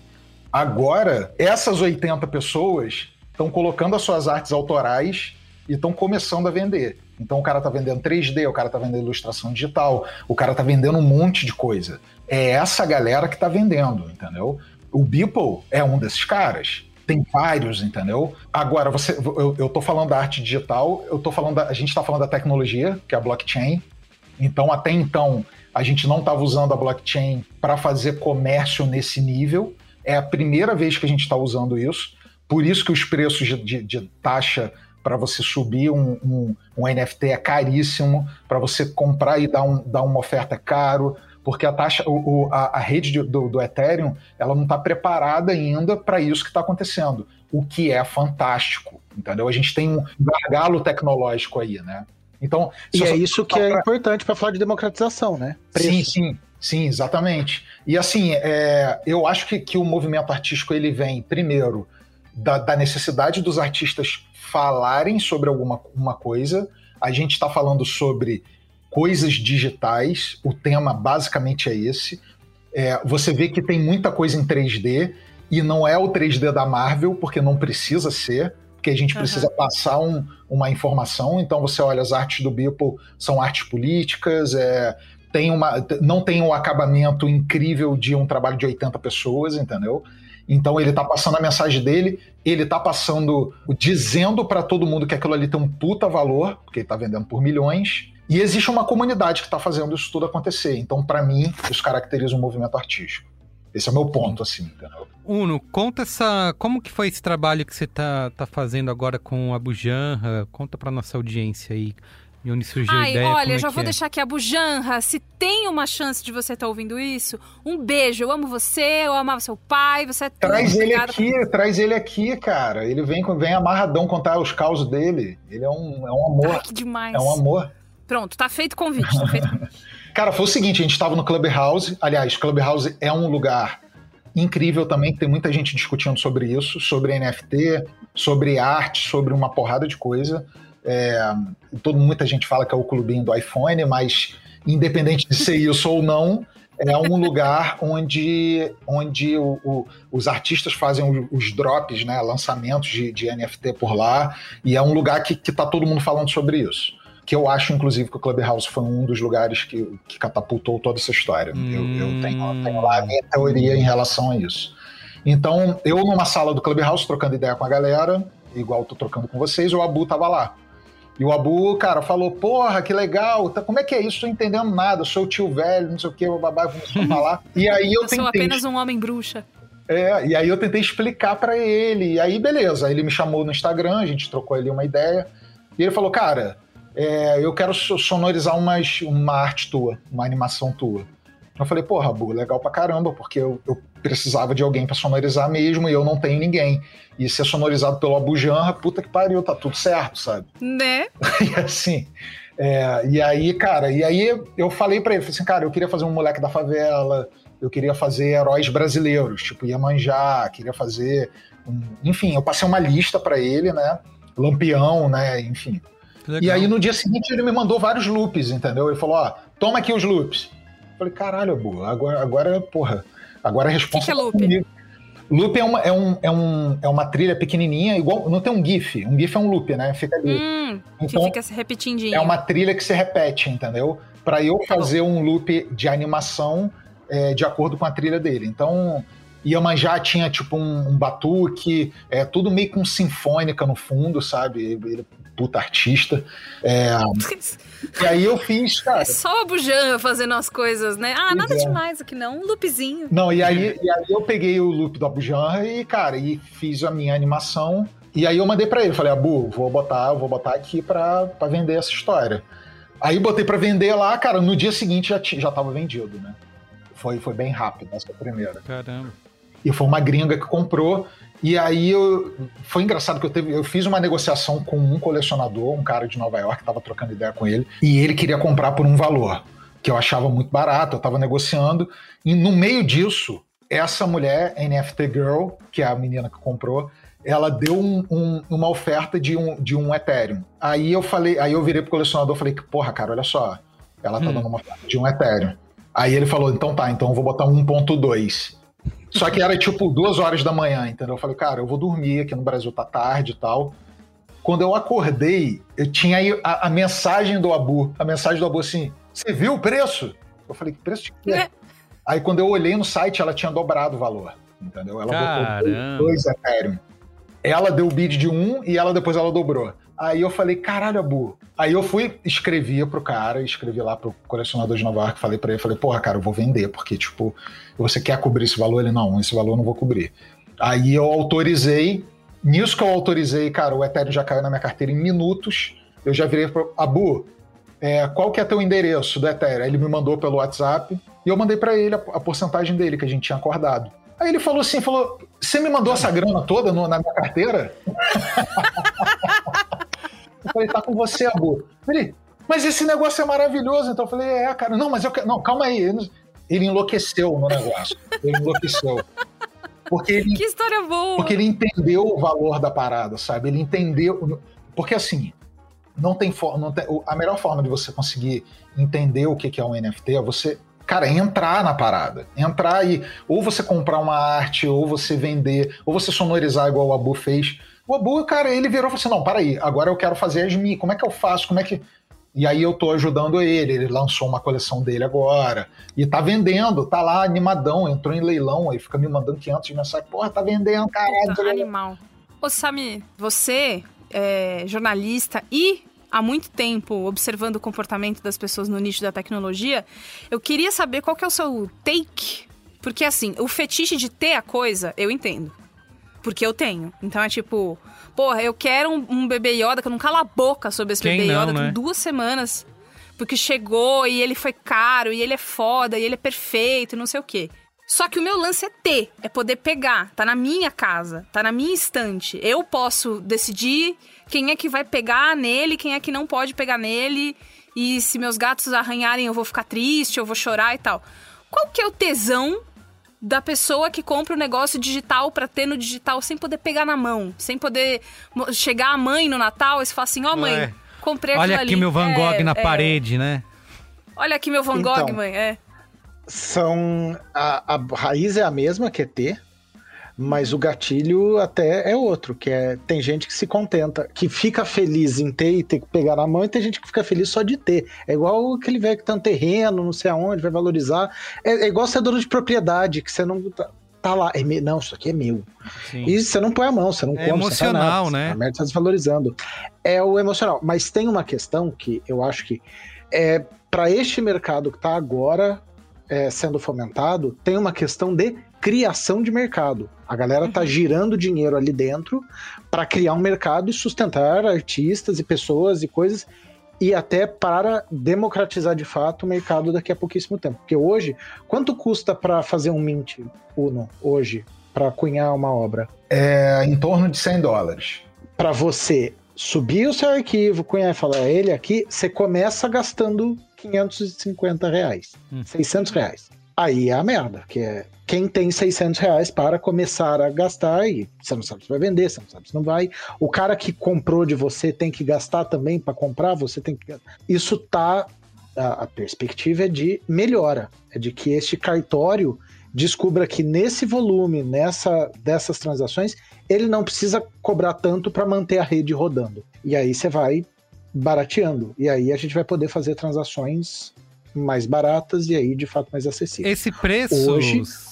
Sami, tem a ver com a questão. que é uma das críticas, né? Da galera que é cética em relação à tecnologia, né? O blockchain como um todo, que é a quantidade de energia que se gasta para fazer essas transações, né? Para sustentar isso. Isso. Conta mais sobre isso pra gente. Então, esta rede está rodando na internet, não é, não é mágica, não tá na nuvem. É igual é, tá na nuvem. Não, não tá na nuvem, tá no servidor da Amazon. a merda está rodando em algum lugar, chupando energia igual um chupacabra. É, não, não, não é do nada, não é mágica. A gente lida com a internet como se fosse mesada, né? Que mês que vem papai dá mais. Sim. Não existe. A internet é gente grande, tem, tem uma conta para ser paga, que é o servidor rodando, essas transações acontecendo, sustentar isso. É, eu não tenho os insights de qual é a instituição, como a coisa é feita burocraticamente. Mas a questão é que isso tem que ser, isso tem que ser sustentado. É, tem esse um, mercado existe. um estudo da Universidade de Cambridge que só os bitcoins consomem anualmente mais energia do que toda a Argentina, por exemplo. Então, o NFT também exige aí um alto gasto né, de energia, porque, como você falou, esses cálculos todos são feitos em computadores para verificar essas transações, né? Então, para verificar a transação, tem um cálculo que bate uma com a outra. Não é um negócio muito simples, que é botar, ah, eu fiz, eu fiz, deu. Tem toda uma questão de segurança, inclusive, para não burlar, porque senão o bonito hackeia, que é todo mundo, ah, não, aí eu vou e faço um falso. Uhum. Meu amigo, não dá para fazer um falso, porque tem 700 bilhões de documentos que dão a mesma data para a mesma transação. Eu não consigo inserir algo na rede. Até que alguém insira e aí eu sou obrigado Isso. a dobrar minha língua. Mas, em Aí a gente tese, faz é tudo muito tá seguro. O que acontece é, é dispendioso, é, na questão do meio ambiente é um belíssimo problema, mas eu acho que aí eu sou tem dois caminhos, né? Ou vai derreter tudo e a gente vai morrer e vai pegar fogo, ou eu acho que a gente vai ter que aprimorar isso para conseguir manter esse mercado sustentável. E eu acho que para o mercado, para o sistema econômico, para o capitalismo, para tudo que a gente está fazendo, a tendência é fazer com que ele seja sustentável, até para não dar merda. Então, o que eu acredito é as transações devem. Aí, tô falando de orelhada, assim, as transações devem baixar, as coisas devem. E a bolha deve romper. Não sei quando, não sei como, eu, eu bato muito nessa tecla, porque são movimentos muito diferentes. O Uno vendeu uma obra dele assinada tal por dois Ethereums e alguém vender por um milhão de Ethereums Sim. porque tem um bilionário querendo. Aí tem- a gente vai entrar em outras questões, que é a arte, conhecidamente, é o ambiente propício para lavagem de dinheiro. Hum. A gente não tem cassino. O mercado de arte ele é conhecido por. Só que a questão é como é que você vai lavar dinheiro com publicidade do que você está fazendo? Como- Tem 780 ramificações legais jurídicas disso, que é tá tudo muito público, tá tudo muito bonito. E imposto? E Hum. todas essas. Esse imposto é recolhido nos Estados Unidos, aqui, como é que vai ser? Porque a gente está falando de transações que, teoricamente, são de boa monta, mas não estão chegando na casa dos 5 milhões de reais, 10 milhões de reais tão cedo. Mas daqui a pouco o imposto de renda vai bater na porta e vai falar assim: e aí, galera, tudo bom? Vamos Tudo bem, a internet é livre, né? Você sabe Aqui que eu não. conversei, é, eu conversei com um cara no Clubhouse que, que a minha pergunta, um advogado, né, de, sobre tecnologia, essas coisas, minha pergunta foi direcionada a isso. Eu falei com ele, falei, cara, Sim. vem cá, como que eu vou recolher imposto de renda? Como, como que é? Aí ele me falou, falou assim, cara, você é como se você estivesse fazendo um quadro e vendendo quadro. É isso. Só que você está fazendo na blockchain, entendeu? Se você movimentar acima de 20 mil, você tem que avisar a Receita Federal que você está movimentando isso. E, por exemplo, se eu, cara, tiver, sei lá, tenho, eu preciso do meu dinheiro que está lá dentro da carteira. Normalmente eu vou ter que passar por uma exchange, não tem jeito. Eu Exato. vou ter que passar pela, pela Binance ou vou passar pela, pelo mercado Bitcoin e eu vou recolher imposto. Isso não tem, não, não tem saída, entendeu? É, então, assim, mais do que isso, você agora você pode, no imposto de renda, avisar os teus lucros com criptomoeda. É, Isso já tem lá, entendeu? Então você uhum. pode você pode colocar. Agora, é, é, sobre essa questão de lavagem de dinheiro, eu tenho, eu tenho lá minhas. Eu, eu, eu concordo com você, mercado de arte famosíssimo, sempre foi. Mas, cara, tem gente lavando dinheiro comprando chocolate, né? Então, assim. Sim, sim. Pôr de gasolina, o que você quiser, qualquer mercado. Porra, é isso. jornalismo. É, Conheço gente que lava dinheiro com empresa de mídia. Daí é, é a coisa mais fácil do mundo. É. é, é. Mas a questão é, né? Puta merda. A grande questão agora é que Dá para fazer? Dá. A galera arranja jeito de lavar dinheiro e de roubar de qualquer jeito. O lance agora é que as coisas começam a ter mais publicidade. O quadro não é mais vendido na casa do Marchand depois de um jantar yes. em que as pessoas pagaram todas 10 mil reais para sentar, sim, poder sim. ver um quadro que sumiu ou uma estátua do Aleijadinho que ninguém sabe onde está há 50 anos. E outra que coisa, Samir, o meu, a minha entrada no Maker's Place, que é uma galeria, cara, eu não conheço ninguém. Eu mandei portfólio. Eu, eu sim, cara, sim. preenchi uma planilha do, do, do, do, do Google lá, que, que eles mandaram. E, e é Quantos isso. brasileiros tem lá? Putz, cara, deve ter uns três, eu acho. Então, e aí eu vou falar. Quantos brasileiros tem, sei lá, no Whitney? Ou, ou em algum outro é. museu? É, é, A gente está começando a ter exportação de arte de maneira. E, e, e trânsito de arte num, numa esfera global. Eu acho isso do caralho. Mas aí vem a questão, assim, como é que a gente faz com que isso seja sustentável? É. Porque é legal pra cacete. O Uno tá ganhando a grana dele, o Abu tá ganhando a grana dele, o moleque do interior tá dando entrada no apartamento, só que ele precisa pagar a parcela do apartamento. O que o... É. Então, como é que a gente faz com que isso. Essa questão da bolha que você citou, Samir, porque assim, muita gente olha, tá olhando para essa conversa toda e falando, ah, não, faz, não faz sentido nada disso, yeah. né? NFT não faz sentido. Mas Bitcoin também nunca fez sentido e até hoje não faz para muita gente, né? E no entanto, eu lembro que já se passaram vários anos, né, que se fala, ah, essa bolha vai estourar do Bitcoin, nananã. Só que isso não aconteceu, ou vai acontecer ainda. Qual é que é? A gente vê que o Bitcoin aí tá batendo recordes e recordes a cada dia, cada semana que passa, né? E aí ele dá umas derrubadas Isso. e o mercado se força para sustentar o valor alto de novo. Nem todo mundo pode quebrar igual, é igual banco ou qualquer coisa. Para mim, a grande questão é como isso é sustentável de maneira orgânica. E um Elon Musk, beleza. Não tem Elon Musk suficiente para manter o um mercado global girando, ou gente disposta a isso. E essas transações gigantescas, que aí eu volto, é igual, eu odeio fazer o paralelo de, de com arte é, física, mas é igual mercado de arte física. Quantas Sotheby's e quantas Christie's tem no mundo? Uhum. Não é isso que sustenta o mercado de arte. Sustenta o mercado de arte é a galeria que tem na esquina aqui de casa, é o cara que vende na internet. A democratização foi quando o cara poder, o exemplo do meu amigo Julian Campos. O Julian tem um site dele, eu comprei, ele falou, vai lá no site que tem o que você queria, tal, vou, vou colocar lá no site para você fazer a transação direto já cai. Não é o Marchand, porque ó, o Uno agora tá famoso, conhece, tal, não sei o que, ele vai ter 3, 4, 5, 10, 20 marchands falando, consigo fazer com que sua obra seja exposta. Sim. Cara, é um, é um extrato, assim. O lance é como é que você democratiza isso e faz com que o moleque não precise pagar 100 dólares para cunhar a arte dele, comece a vender, que pessoas passem a fazer arte de um jeito completamente novo, que é, porra, é um loop de áudio com um loop de, de vídeo, como é que é animação. é isso? Porra, eu vou fazer uma animação? Não, eu vou fazer um mockup 3D do meu coração. E vou você começa em. Ai, que lindo, cara. Eu, eu tenho, eu então amei. eu vou dizer. Eu já quero. Quanto que tá? Eu tenho, Quantos detalhes? Então eu vou dar, eu vou dar um spoiler. Eu tenho um tweet para ser vendido na plataforma. Olha! Oh, raiz. Não direi qual, porque ah. eu não ah. quero. É, é um famigerado tweet da Rinha. E aí, é, não, vou, não vou discutir as pessoas que procurem. Mas o que acontece? É, o meu tweet tá lá. A venda de tweet do, do Jack é das coisas mais bizarras do mundo. Isso, conta aí. continua sendo dele, ele pode apagar. O Jack, CEO do é, Twitter, né? Conta do começo. Isso, é o dono é, o do, Twitter. do, Twitter. É o que deixa nazista lá, sabe ele? ele? Ele, postou, ele postou um link em que ele diz que o primeiro tweet da história do Twitter tava à venda. E aí, beleza, o que, o que que você faz com isso? Era um NFT do primeiro tweet que ele ia é, vender. E aí eu não lembro quanto foi, acho que 300 mil dólares, foi uma coisa do tipo. A minha questão é, ele pode apagar o tweet. É, mas ele vendeu, ele vendeu o NFT. Ele vendeu a NFT, ele vendeu o certificado do dono daquele tweet. E É aí igual tem o maluco que é lá que mais queimou- legal. O maluco lá que queimou o Banks e, O Banks. e vendeu e vendeu o vídeo. O NFT do bem. em NFT.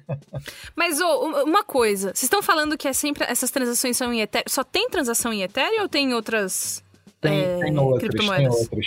Tem outras sim. No, algumas galerias, a, a maior galeria, que é a Nifty, Nifty Gateway, ela Hum. é a maior, de, a maior de todas, é a que movimenta mais dinheiro, onde a galera de pop tá fazendo drop, seus lançamentos. É, cara, eles trabalham em dólar, entendeu? É, Hum. é essa galeria dos irmãos Winklevoss. Olha Então, só, é- esses aí estão sempre, É. estão sempre por aí. Tão né? sempre Pô, essas feras aí, meu, né? essas feras aí. E aí, assim, cara, eles são. Eles são. Sempre estão botando a mão em algum lugar. Lá é, é em dólar, tá? Super Rare e Maker's Place, que são duas galerias é, menores que a Nifty, mas são relevantes, elas operam em Ethereum e dólar também, tá? Uhum. Só que tem outras, é, é, outra, outros movimentos, sabe? Outras blockchains que as pessoas estão fazendo NFT também. Então tem uma que opera em Tesos. Tesos é uma, é, um, é uma blockchain, sabe? É uma criptomoeda também. Então, cara, o custo energético é menor, o custo para você mintar e fazer uma, botar uma arte em um NFT é bem menor. E tem uma Olha aí a galeria sustentabilidade. que é, e, e é uma tecnologia brasileira, entendeu? Então, assim, os caras estão estão experimentando e a, e a comunidade brasileira tá lá fazendo um monte de coisa, botando. Porque a molecada, o, o, o negócio é você botar uma arte e fazer um NFT. E dizer que, cara, tá aqui a venda. E tem um outro maluco que vai lá e compra. Fala, Caralho, vendi.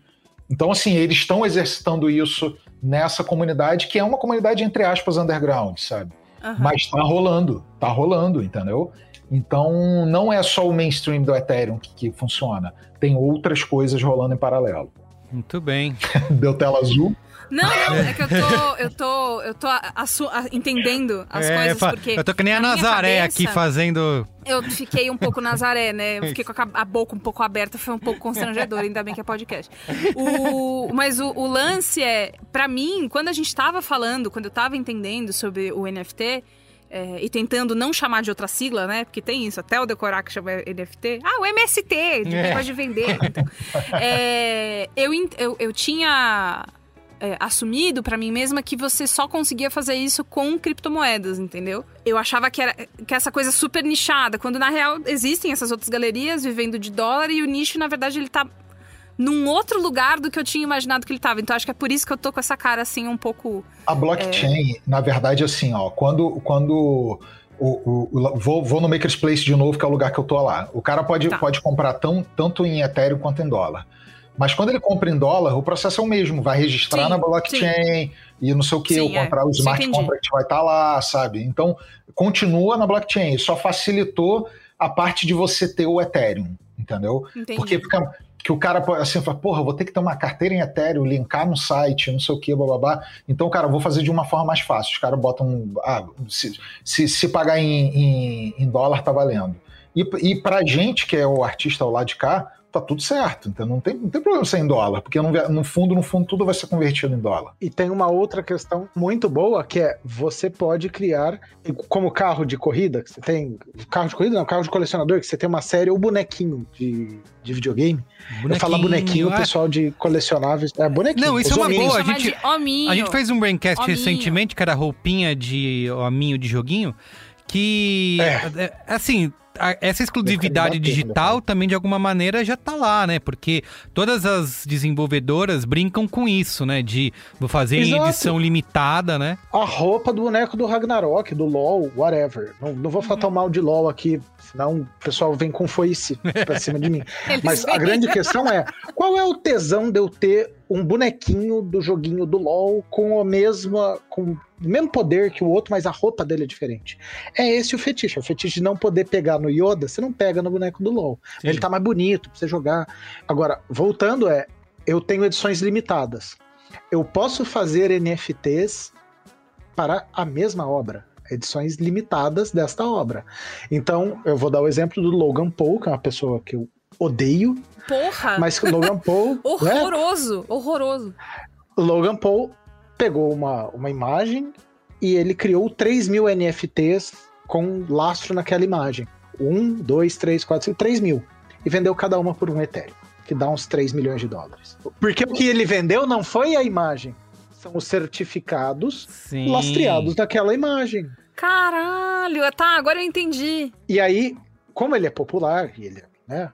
Eu brinco, ele é o Felipe Neto deles, o Lucas Neto, é. o Felipe Neto antes da virada, né? É, o Lucas Neto dele. ele é popular, ele tem, ele tem possibilidade de vender 3 mil certificados por mil dólares cada um. Né? Um Ethereum cada um, medida quebradinha. O que acontece é, ele vendeu 3 milhões de dólares em NFT. E aí gerou um puta buzz. e Vai, eu acho que isso vai começar a minguar daqui a um tempo. Porque tá no hype, ainda tá no buzz, a galera quer dar dinheiro. Igual um Patreon é, mal agendrado. O que acontece é, hoje eu posso comprar um NFT de uma edição limitada da, da obra do Uno. O Uno vai lá e fala assim, ó, este daqui eu tenho 10 NFTs las- lastreados nesta imagem. Você vai ficar com um, fulano vai ficar com a dois, fulano... estou leiloando a três, a quatro eu vou dar pro meu pai, ok? E aí, cada uma tem um valor. A questão é, se eu fizer um negócio desse, ninguém me paga nada e eu vou ter um prejuízo de não sei quantos mil dólares fazendo mint. Um artista começa a ter valor. O certificado ligado nele. É, é a venda de autógrafo, teoricamente. Você tá, você tá comercializando. E isso é muito do cacete. Porque você começa a descobrir oferta e demanda e equilibrar isso. Porra, todo mundo gostou daquela obra. Tem uma puta demanda. Vou cunhar três dessa. Sim. É uma edição, continua sendo uma edição limitada. Pensando nisso que vocês estão falando, eu não sei se dá para extrapolar para tantas outras coisas, mas isso meio que resolve a questão de direitos autorais na, na, internet, assim, porque a gente vai poder continuar exibindo conteúdo, as pessoas vão copiar e o criador vai continuar recebendo dinheiro por isso? A gente, ou isso não mexe na, no problema real aí? Acho que é um caminho, né? É um caminho. É. Eu acho que não é, não é uma coisa que vai resolver, tá. sabe? Mas é um caminho. É um caminho. Não do modo que tá agora, né? Eu acho é, que a questão do que é. os artistas estão fazendo começa a abrir explorações e, e, possibilidades de daqui a um ano você começa a olhar e falar, puta, a blockchain dá para ser usada deste jeito para isso, isso e isso, para questões específicas. Começa-se uma conversa melhor, mas aí vem a outra questão que é como você faz isso de maneira unificada, né? É. Sabe que um paralelo que, que tem muita gente que faz e eu, e eu gosto de, de citar também? A gente está como se fosse no começo da internet, entendeu? É isso. A gente está numa coisa assim, ah, descobri a internet. A internet é como se fosse a blockchain. Ah, é isso aqui que é a internet? Tá, e faço o que com isso? Sim. E aí alguém botou um browser. Aí você tá assim, entrou no browser, no, no KD, lembra do KD? Lembro. KD, e escre, escreveu assim, Louvre. É, Aí apareceu o Louvre. Cara, eu já falei, a primeira vez que eu entrei na internet, eu digitei Globo. O que, que, que, eu vou fazer? Eu inter, tô na internet, Sim. quero ver um conteúdo. Ah, minha reação, o que, que, eu, que eu conheço de quem produz conteúdo Globo. Aí, aí tá no site não tinha nada, né? Obviamente, né? Tipo, Globo.com. É, era uma página institucional, no máximo, né? Não tinha conteúdo, mas Sim. é isso que você falou, é a referência é, que você tem. Pudim.com.br né? vivia é. pra isso, inclusive. É, pra gente entrar e ficar olhando a foto de um pudim. Mas então, mas a, a, a, gente faz esse paralelo sempre, entendeu? A gente tá no matagal mesmo. E, e nesse matagal ainda não, não chegou o Napster, não chegou, sabe? Ainda falta muita coisa ainda para rolar, entendeu? A gente está chegando e olhando e falando assim: ah, blockchain é mesmo? Dá para fazer coisa aqui? Sabe? É uma coisa meio assim, sabe? Muito bem. E aí, e aí tem a questão de reconhecimento de governo, reconhecimento jurídico, reconhecimento, uhum. que aí isso é muito do cacete, que hoje tá no matagal. Daqui a algum tempo a gente vai virar e falar assim: meu, como é que a gente não usava blockchain para registro imobiliário? Porque ah, você não vai poder ter duplicidade de dono. Lógico. Você não vai poder. Essas Puta, brigas como é vão que eu acabar. não uso blockchain para chassi de carro ou para multa? ou para 708 coisas que a gente não pensa hoje, porque a gente não sabe que dá para fazer. E a galera tá experimentando e tá descobrindo as limitações da plataforma. Pô, aí uhum. você descobre, sei lá, que puta, não escala nesse jeito, ou demora tanto tempo para fazer aquilo, ou eu não consigo me organizar dessa. Você vai começando a criar ferramentas de gestão, de e até de autogestão do, do própria, da própria rede. E a coisa começa a virar uma, uma coisa estabelecida, né? O grande negócio da banda larga. A gente deixou de. Ah, vou entrar na internet. Hoje a gente vai. O NFT é um negócio, vai resolver com o NFT. Não. É, a, te, a tese é de que vai ser com a internet. Você não entra mais. Você Isso. vai lá e assina o seu CPF, o certificado digital. Vai ser barato. Pix, vamos lá. Era o TED, fazer transação. Primeiro você sacava dinheiro, levava na casa do fulano, Isso. na fazenda tal. Aí depois Isso. passou a ser menor, cheque. Agora você pega e é de graça. Antes o banco. Eu ia no banco com envelope, ah. né? Tinha que pegar o envelope, botar o dinheiro dentro, ia lá na ah, maquininha. Sou novo, eu não lembro disso. não, é, fez muito. fez Mas é muito. é isso, o que eles estão fazendo agora é fazer TED. Tá todo mundo lá gastando para ter um certificado, que é só uma assinatura dele. Daqui a pouco tempo eu acho que vai ser nesse sentido. Também acho. O NFT é um protocolo, não é um produto. Então é. Isso, isso, isso. Uno, para quem é artista, fecha aí é... dando uma dica. Pra que onde que... ir? É, o que que eu faço, para onde que eu vou, aonde que eu vou vender é, os meus áudios é, de pack do pezinho, porque eu, eu, não desisti dessa ideia ainda, eu espero que todo mundo saiba é. disso. É, mas enfim, sou artista, quero vender. Onde vou? Eu acho que é o seguinte, ó, primeira coisa, é, como, como as taxas estão altas e a gente não saiu ainda desse problema, eu acho ruim o cara entrar para tipo, vou experimentar para ver como é que é, e vou botar uma arte. Eu acho isso ruim. Eu acho que é legal você montar um projeto. Cara, você quer fazer, botar as fotos do, dos teus pés, cara, tira 30 fotos e pensa o quanto seria para poder colocar essas, o quanto seria para você é, é, vender e trabalhar isso. Você tem que ver como, como uma coleção, como, como um projeto mesmo, sabe? Tá. Eu acho que essa é a melhor forma.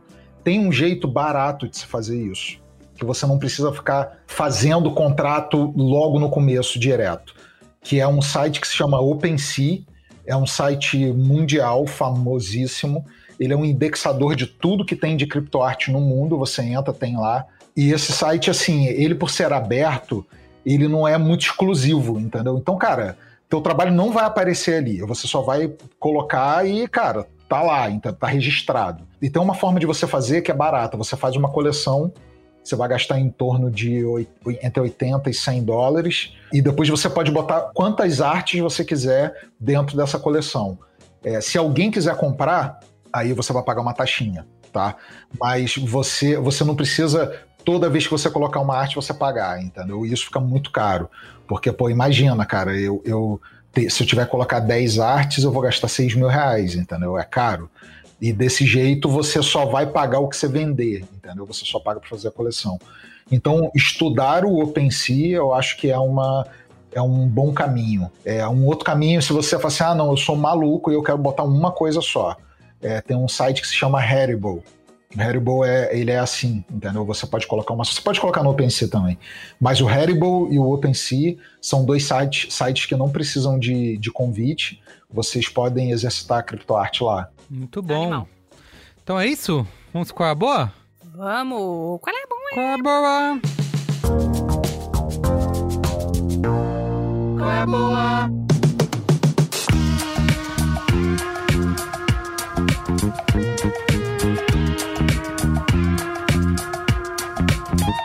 Vamos lá, quer começar, Bia Fioroto, pra inspirar?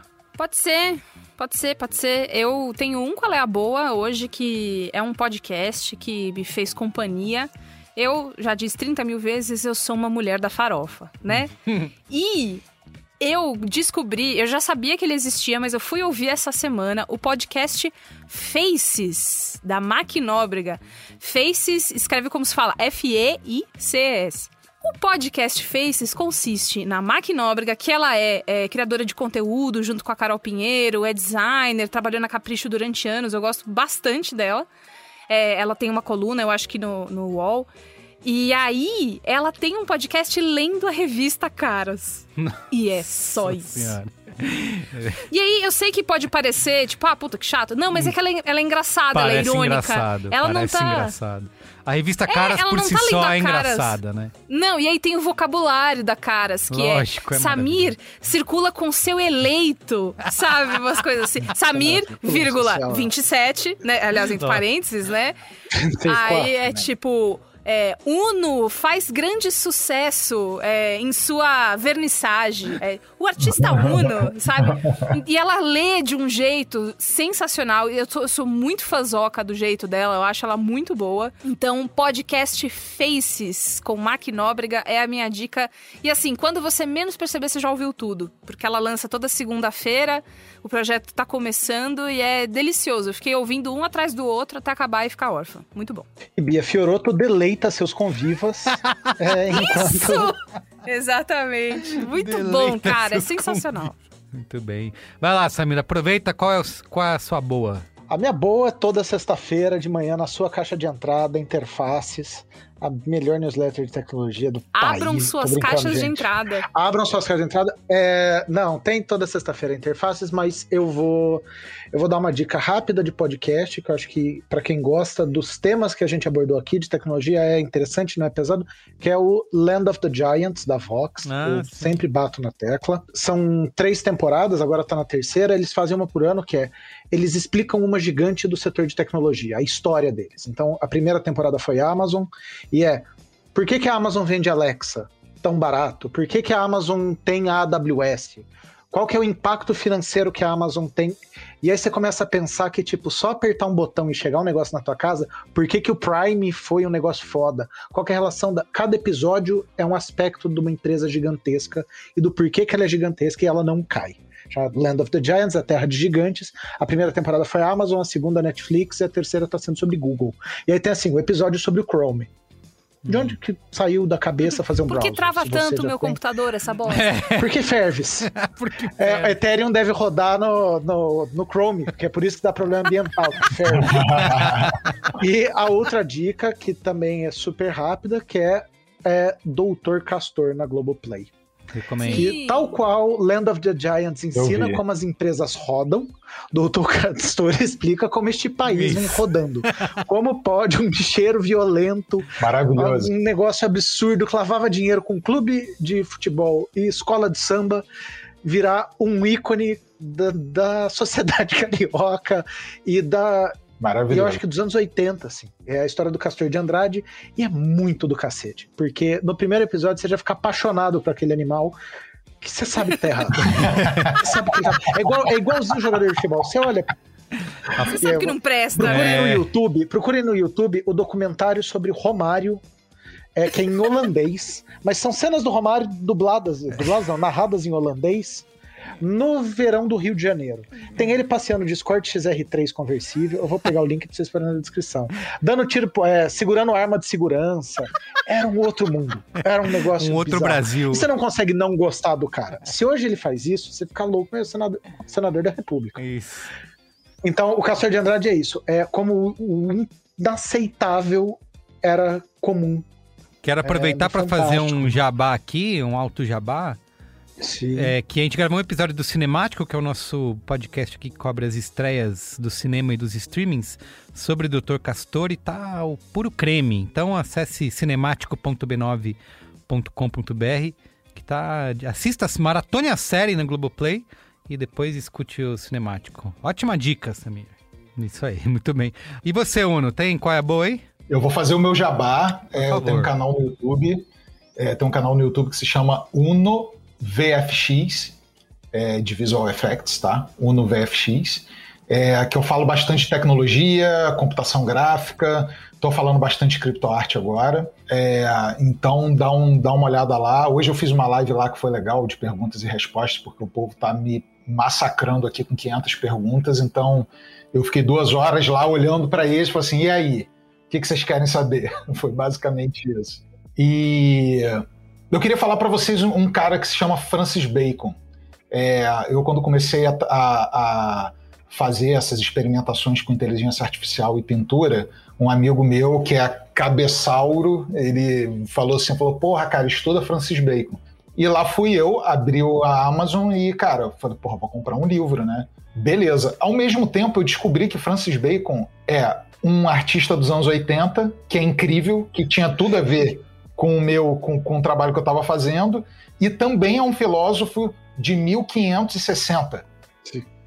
E aí chegou o livro do filósofo aqui em casa, né? Aí eu, eu tirei uma foto, tirei uma foto para ele e mandei para ele. Eu falei assim, eu falei, Léo, chegou um livro de um filósofo. É esse mesmo. Ele, Porra, cara, não. Eu tava falando do artista, cara. Eu, mas, aí ele falou, mas lê o livro, lê o livro. E o livro é muito melhor do que o que o artista faz. Então, assim, indico para vocês e, e, depois eu descobri que o Francis Bacon artista é totalmente influenciado pelo Francis Bacon filósofo. Olha só. Que é todo um processo de experimentação e, e, e, cara, o cara com uma cabeça incrível em 1560, nasceu em 1560, sei lá, dessa, dessa época. Então, os dois Francis Bacon estão valendo, tá? Perfeito, cara, muito bom. Tem bacon no nome, tá valendo. Tá valendo. Muito Me bem. lembrou aquele tweet que eu compraria que Francis é do da pessoa que achava que ela ouvia assim uma frase Francis Bacon e ela achava que era France is Bacon, que era como que era um ditado, que é tipo tal coisa, tal coisa, como. França é bacon. Sim. E ela demorou Francis anos pra Bacon. entender que era o nome de uma pessoa. Maravilhoso. Muito bem. Olha, vou dar aqui um qual é a boa rapidamente. Eu já Fecha aí. tentei, já li vários livros, artigos, né, em revista e tal, ouvi podcast. Você tem leitura, né? Tem algumas leituras. Você é um homem culto. Às, às vezes, quando. vou- leio devagar, mas leio. É, tentando entender o que aconteceu com o Brasil, né, nos últimos anos. E. e Porra, assim, se você puder nos responder. Tem muitas coisas legais, agradece. muitas coisas boas sendo produzidas, explicando, né, o Brasil recente, né? É, mas tem um livro um, especificamente que é o que eu mais gostei dessa leva que eu li, que é um livro é curtinho até, mas que resume, cara, de maneira é, brilhante, né, sucinta e muito bem explicada, com profundidade, né? Consegue explicar com profundidade é, o que aconteceu com o Brasil, que é o livro da Rosana Pinheiro Machado, né, antropóloga, colunista, professora Rosana Pinheiro Machado, que é o livro Amanhã Vai Ser Maior. O que aconteceu com o Brasil e possíveis rotas de fuga para a crise atual. O que eu acho legal é que ela consegue, ela vem desde as manifestações de 2013, né? Contando ali vários episódios que aconteceram no Brasil desde 2013 até chegando aos dias de hoje aí. Acho que de- de- o livro foi publicado no final de 2019, é, né, até a eleição, né, do, do genocida Jair Bolsonaro. É, e ela consegue passar Ele é, é- é o quê? Do que que Genocida? ele que ele costuma... Genocida? Ah, mas ele fica tão chateado. Não gosta, gente. né? Ou então- Não pode ou- chamar de genocida, Ou pequi, né? o quê? É isso, então. Pequi mordido, né? Também, não- também não pode chamar. Ruído. Pô, é, exato, pequi roído, Roído. é. Roído, não pode chamar de pequi roído ou genocida. a gente vai ser processado. É, e ela passa por vários desses episódios e consegue analisar com uma clareza é, muito boa, assim, muito sem nenhum jargão acadêmico, sabe? E o que eu gosto é que além de explicar, acho que muita gente, né, fala assim, ah, como que pode? Saiu uma pesquisa hoje, inclusive, que diz que é, 42% da população continua achando que o Bolsonaro é capaz de, de administrar o Brasil, né? E aí você fala, caramba, como que ainda tá nessa taxa, né? Como que ainda tem gente que apoia? Como que tem gente que, depois de tudo que aconteceu, ainda acredita? E eu acho que a Rosana consegue muito bem nesse livro é, dar é, caminhos e explicar por que, que ainda isso acontece, né? E pode ser um contrassenso, mas dá até uma. é, é, ela termina o livro com até uma esperança, né? Até por isso o nome, né? Amanhã vai ser maior. De ter alguma explicação, de ter alguma luz no fim do túnel, de ter motivos de por que isso está acontecendo e que tem caminhos para sair. Então, de todas essas leituras aí que eu fiz, acho que se for começar por uma, é, para entender nesse buraco que a gente se meteu, o Amanhã vai ser maior da Rosana Pinheiro Machado é um ótimo um ótimo ponto de partida. Tá bom? Perfeito. Muito bem. Ótimo. Então é isso, gente. É isso. Sim, senhor. Gente, obrigada. Tô muito feliz que Obrigado. esse programa não foi Tecniquez. Foi muito divertido, né? É, é, exatamente. Eu gostei. Foi É. bem legal. Obrigado, Samir. Obrigado, Uno. Foi incrível. Valeu. Imagina, obrigado a vocês. Quem quer seguir vocês no- nas redes sociais, o que faz? Eu, eu já Samir. entrei no Instagram do Uno lá. Ele falou YouTube, mas eu conheci pelo Instagram. Isso. É. Meu Instagram é arroba Uno de Oliveira e eu tenho um Instagram também de portfólio, né? Que é arroba Uno underline arte. Mas Uno de Oliveira, eu sempre tô postando coisa lá, vocês vão achar o outro. Muito bem. E você, Samir? Samir? Segui você no Twitter, não é? Siga no Twitter. É, eu não produzo porra nenhuma, é só a newsletter Mentira, mesmo e imagina. o site interfaces.news e é tudo Samir Salim JR. Se Muito o seu Twitter não for produção de conteúdo premium, Nossa, cara. eu não sei o que é. É, eu tô, então, eu tô, eu tô igual artista marginal. Eu tô só perdendo dinheiro com a minha obra. É, É o homem que ensinou ao Brasil o que é um prolapso, não é mesmo? É mesmo. É, a rinha. Tá vendendo, tô Merigo. vendendo no Twitter. Que- Quem quer seguir você faz o quê? Semerigo, em todas as redes. E você, Isso. Bia eu sou arroba Fioroto Beatriz, Fioroto com dois T's. Muito bem. Gente, Certo. obrigado, viu? Tá bom. Beijo. Até Valeu, semana que gente. vem. Tchau. Beijo, beijo.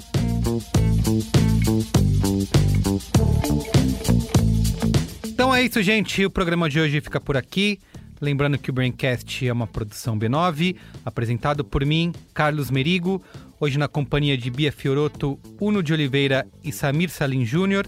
Eu faço a coordenação geral junto da Juva Lauer e Cris Bartz. A produção é da Beatriz Fioroto.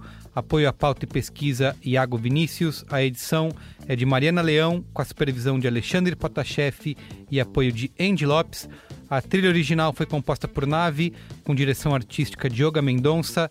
A identidade visual é feita por Johnny Brito. Coordenação digital por AG Barros, Pedro Estraza, Beatriz Fioroto e Lucas De Brito. Atendimento Raquel Casmala, Camila Maza e Thelma Zenaro. A comercialização exclusiva é feita pela Globo.